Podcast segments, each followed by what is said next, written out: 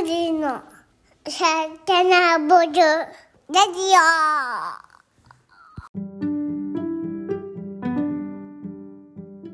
こんにちは、グリノのまさのです。こんにちは、グリノの翔太です。このポッドキャストは地球とあなたに美味しい選択肢、冷凍プラントベースフードブランドグリノがお届けする番組です。グリノのコアメンバー3人でゆるくいろんな話をしていきます。よろしくお願いします。お願いします。と言いつつ今日は、え2人でございます。そうですね。はい。えー、今日一応とゆうさんが、はい。えー他の業務のため欠席という感じなので、はい。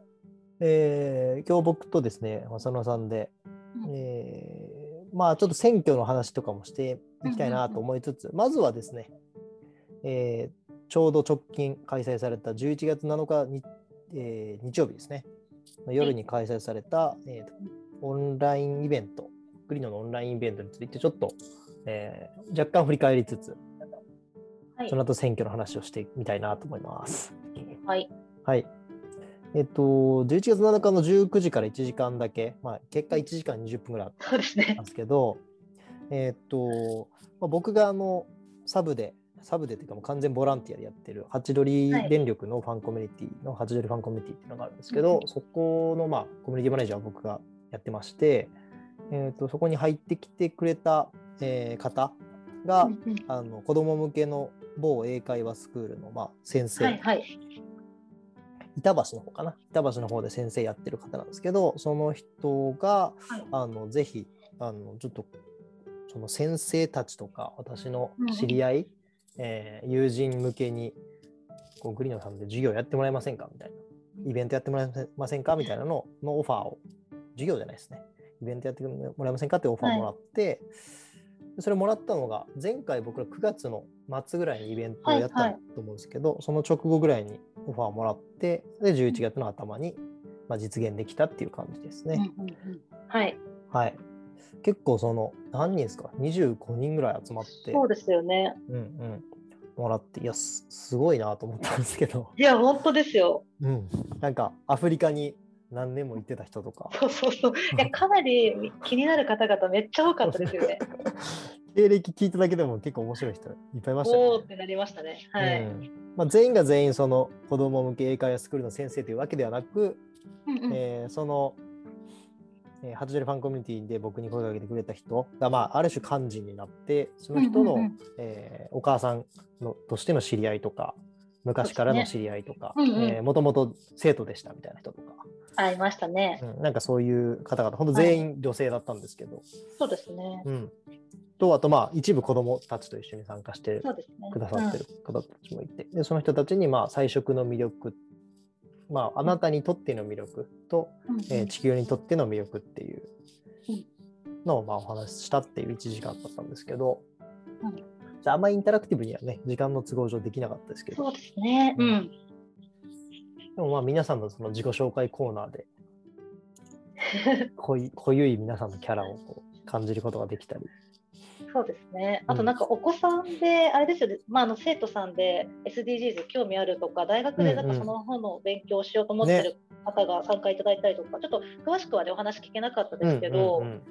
なんか、なんか勝手ながら嬉しいなみたいな気持ちになりましたけど、はい。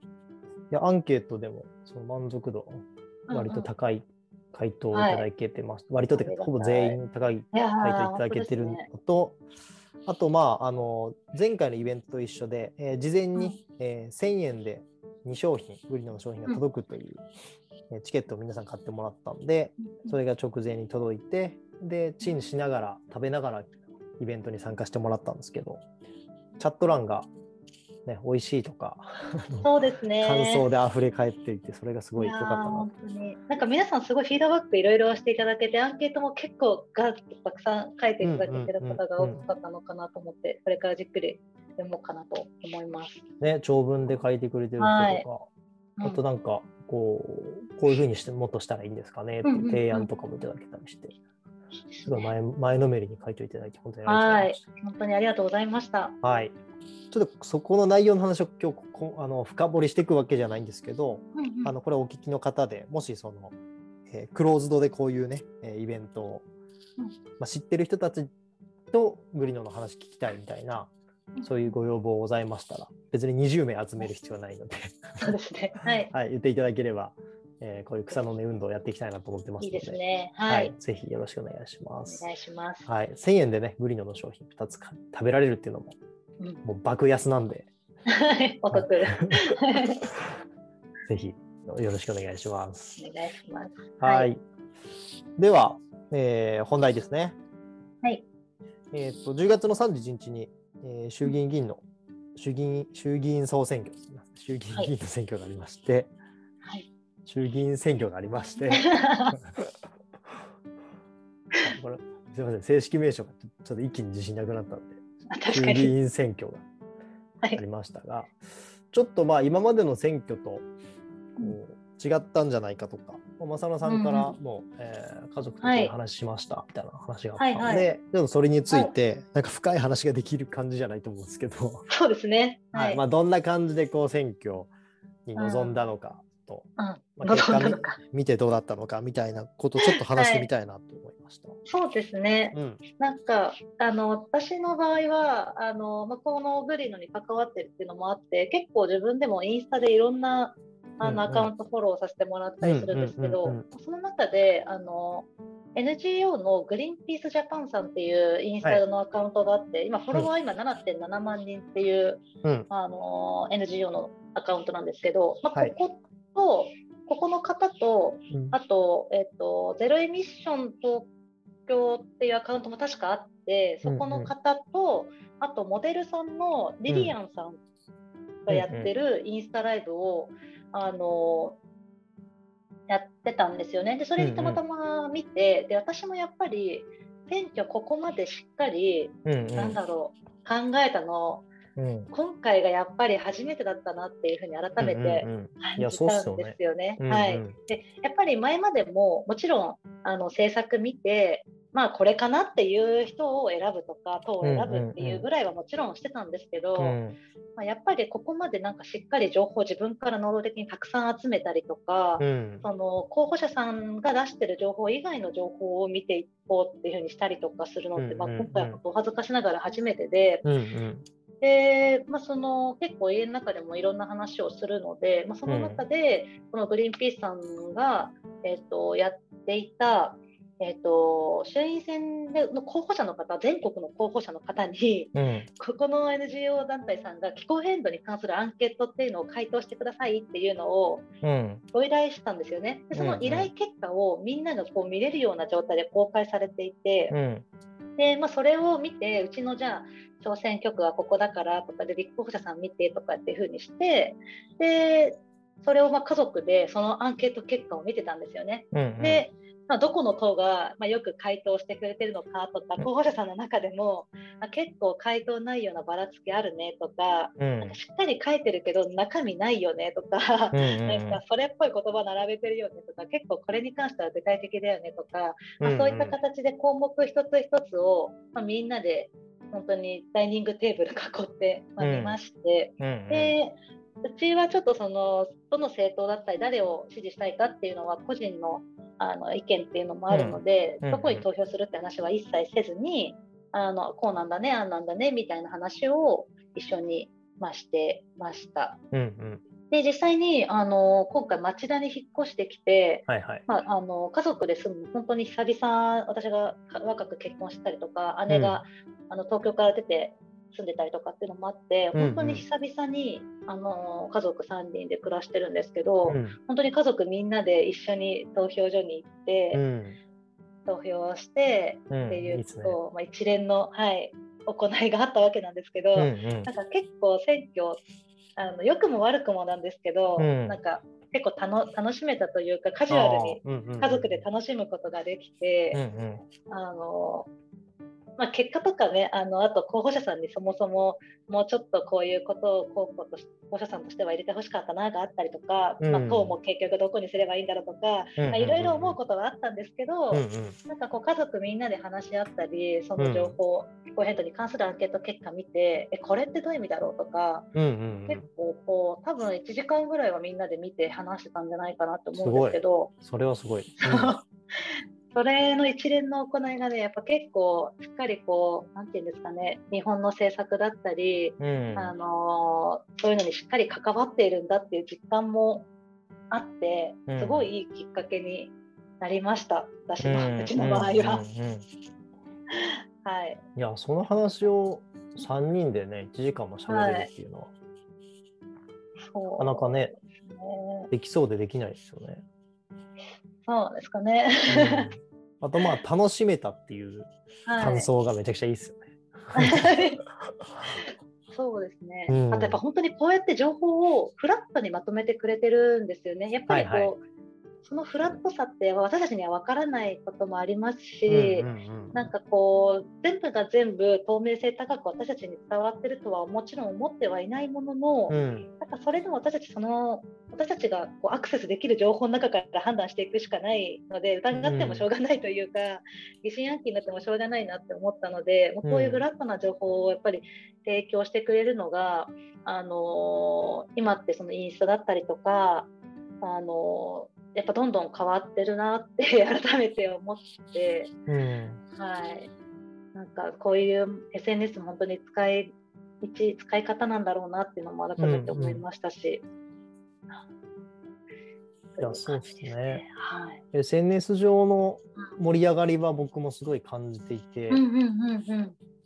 そのまあ、事前の盛り上がりももちろんそうですけど当日とか、えーとはいはいはい期日前投票を含めて結構若者が、あの投票所にいたという投稿とかツイートも結構見たんで、はいはい。あ投票率めちゃくちゃ上がってる可能性あるなと思ってたけど、まあ、うんうん一方であツイッターの声でしかないというのもまあお分かってたんで、はい。うーんと思ったらまあ前回よりは投票率が高かったっていううんうんうん。程度、はいはい。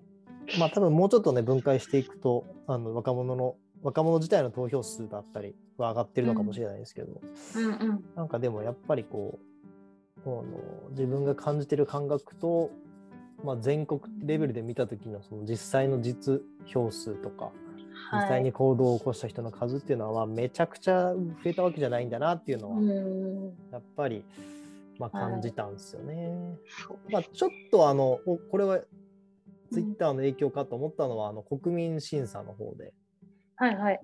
ああ。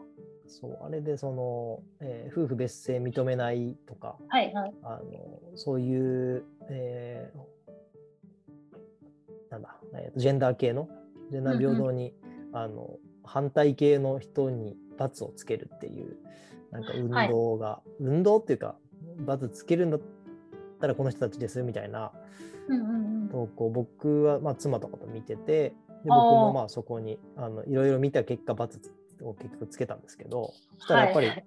あの全体的に見るとそのあの 4, 4人の方の罰率がかなり高かったっていう、ああ、なるほど。他の人と比べると、はいあこれは多少やっぱ意味あったんだなというんうんうんうん。結果ね別にあの過半数多分超えないとはい。不信任にはならないんで、そっかそっか。はい。あのそこには全然及ばなかったんですけどうん。でもなんかこういうことがもっとムーブメントとしてしっかりおもっともっと起きれば、なんだ政権が変わったりうんこういう国民審査でいろいろこう今まで今まであの不信になったことがないらしいんですよ歴史上。あ、そうなんですね。はい、へえ。そうだ誰も別に基本的には通るものっていうことらしいんですけどなるほど。でもまあそういうのもねなるほどな。はいはい。今かあの史上初のことが起こせる可能性もあるなっていう、まあ、うんうんうんとか思ったりしました。うん。へえ。うちはですね、はい。まあ、妻と話しながらっていうのはありあったものの、プラス、んうんえっと妻の、えー姉家族はい。と,、えっと妻の実家が近所にあるんでうんうんうん。でその3家族のこう LINE とかグへループもえ。あったりするんですけど、はい。その中でこう「ニュースゼロ日テレの、はいニュースゼロのなんかし、診断コンテンツがシェアされたりあ、へえ。そうその伝統を重視するか多様性重視するかっていう縦軸とはい。えっ、と横軸何だったっけなえっ、と横軸はですねかな、えーと自由を重視するか制限を重視するかっていう横軸。でそれの自分がどこにこうプロットされるかっていうのをああ面白い。そへの性別と年齢年代入れてーうん。でアンケートに答えていった結果あなたここにプロットされます。であなたのその小選挙区では、えーこの人はここにいます。うんうんはいは候補者 A はここにいます。候補者 B はここにいます。あなたに近いのはこの人ですみたいが出るやつがあるんですよ。2分で分かるあなたの考え方診断ってへえそれの結果をスクショ取ってみんなでシェアしたりとか。へえすごい面そう白いいうのがあって。まあそんなみんな違わないですけどね。はいはいはい。めちゃくちゃは違わないんですけど、あでも結構その伝統重視寄りなんだなとか。はい。なるほど。多様性重視寄りなんだなっていうのはまあ確かにそのねあのこれまでのこのコミュニケーションの中でこううんうんうん。硬いなとかこの辺重なんだなとか思ってるところが結構そのプロットされてるものに出たりしてて。へえその辺は面白かったですね。だからまあそれも含めて僕わ我が家というか僕らも楽しめたのかもしれないですね今までおおなるほど。明らかに。でなんか僕の場合はその地元が香川県で、えっ、とじまあ実家があるのも香川一区なんで、うんうんうん。まあ、あの小川淳也さん。うんうん。が当選した地区。小川淳也さん対平井さん。あのデジタル大臣だった。はいはい。地区だったんで。僕はまあ小川さんを政党は云々置いといて小川さんを応援してたんですけど。うんうん。あの映画見た直後ぐらいから。はいはい。はい、でやっぱりそのいや今回勝つんじゃないかっていうのも父親がその地元にいるから地元に、はいはい。まあどんな感じなのか聞いたりしてて LINE で。はいはい。そしたら結構その平井さん劣勢っぽいよみたいな話も聞いてて別にどっち派でもないんですよ、僕も。うんうん親うん。親も。うんうん。あどっち派でもないっていうか僕は小川さん派なんですけど。別にあの家族が自民党派でもないしもともと。はい。そうなんかそういう話をしてで実際は多分初めてなんですけど初めてその8時が楽しみだったっていうかその投開票が。はいはいはいはいはい。いやこの感覚は僕34年生きてますけど初めてやったんですよね。選挙の投開票はちょっと楽しみだっていうのが、いやーまあ、蓋開けてみたら結局ね自民党が強かったけども、まあ、それでもなんかこう、まあ、政権交代とかに別になるならない置いといてうん。うんまあ、なんか7時59分にめちゃくちゃなんかワクワクしてる。はいはい自はい。分がいるぞっていうのなんかやっぱあって。へえなるほどな。それはなんかね。いや確かになんか私もその今回楽しみだと思って今までは責務って感じだったんですよ。うんうん。なんかやっぱ大人としての責任としてなんか最低限投票するっていうことははいはい。やらないといけないもの？そうですね。義務感僕もありました。そうです。ただうんうん。その中にやっぱり、なんていうんですかね。なんか本当にあれですけどやっぱりすごい自分の信念があったかと言われるとやっぱりなかったなっていう,、うんうんやっただけだったかなって思ったんですけど今回はやっぱり参加した感があったうんうん。